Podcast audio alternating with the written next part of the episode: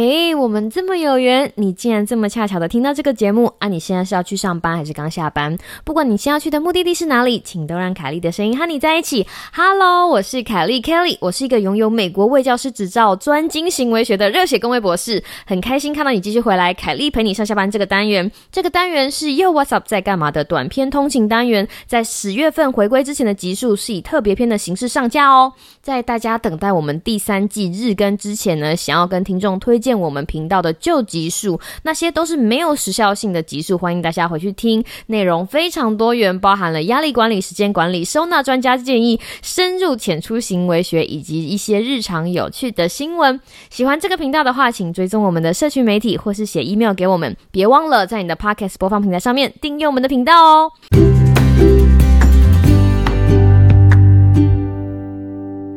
Hello，各位听众朋友，大家好啊！我是凯莉。为什么今天突然想到录一集跟大家 say 个 hello 呢？是因为其实我也才放了大概四天假吧，就有好些个听众写信给我，希望我不要停更哈，跟我说加油，希望我不要放弃这个频道。没有，我只是休息了几天，而且认真想想看，我只有休息了四五天而已。想要跟大家报平安，然后跟大家讲说，就是我上个礼拜让我感到非常头大。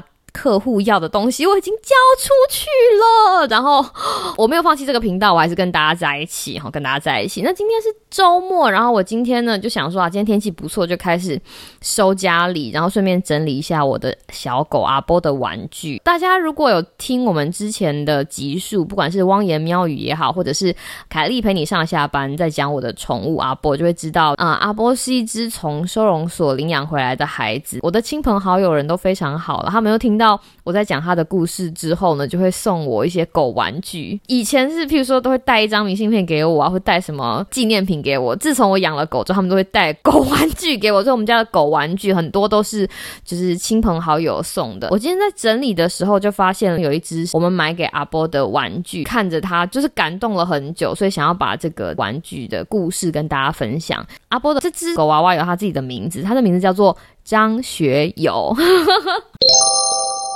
现在我就抱着张学友跟我一起就是录节目，他其实是一只狗娃娃，我会把他的照片放在我们的 IG 跟脸书给大家看。那为什么当初会想要买张学友给我们家阿波呢？原因是因为。就像我们在之前啊，汪言喵有提到的，阿波其实有还算蛮严重的分离焦虑症。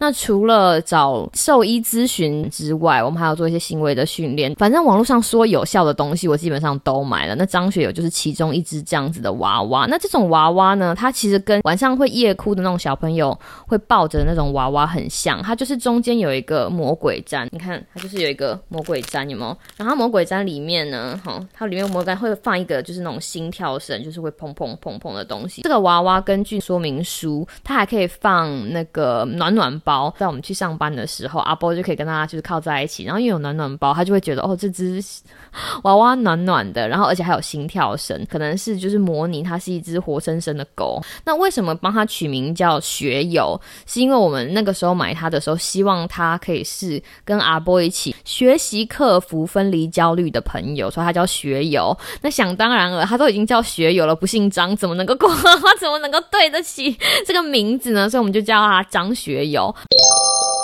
在出门之前，就会把张学友放在他的马戏团里面，在我们上班的时候陪伴他。大家也知道，小狗会喜欢咬玩具，我们阿波也不例外。他有的玩具就是会缺耳朵啊，然后缺手，或者是就断掉，所以我常常要拿针线帮他缝补。可是张学友他的意义不一样，所以每一次我下班回来的时候，我除了摸摸我们的阿波之外，我还会抱抱我们的张学友，就是跟他讲说，好，就谢谢你陪我们阿波就是一整天，让他好好的。所以后来我都告诉阿波说，阿波你不可以咬。张学友，因为张学友是朋友。在某一天，阿波突然理解到，说张学友跟其他他的狗娃娃们，就是那些可以咬的、可以抛接的、可以跟他就是你知道拉扯的那些娃娃们不一样。他感受到张学友的地位不一样，所以他也基本上不会去动他。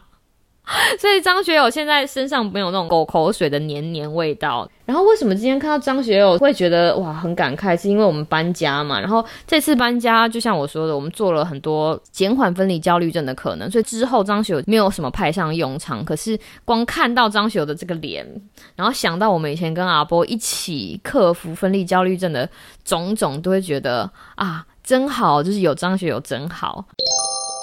就是这个是在阿波身上发生的故事。然后在这个时候，你就投射到身上，我就会想到说，我以前学很多事情其实也很不专精。好比说开车，我就是一个方向感非常不好，我花了很大的力气才学会骑脚踏车，然后我也花了很大的力气才学会开车。那个时候我还是报保证班，就是保证你会拿到驾照的那种保证班。然后我记得我在考第二次驾照的时候，教练场的教练把我排在第一号，他就跟我讲说，我把你排在第一号是有原因的。那个八点考试，你七点半就来，因为是原厂考照。我在七点半的时候就开始在那里一直练习，一直练习，然后到七点五十五，教练才叫我离开我的就是教练车。然后八点等那个准考官一到的时候，我就再继续上去考，最后才考到了我的驾照。所以我是一个这么不会开车的人。在那个时候，除了非常感谢教练之外，我也一直非常感谢，就是跟我一起去。考驾照的朋友，那他也是我一个非常好的朋友，就像张学友一样，就是不管在什么时候，我只要开车，我只要想到他，都觉得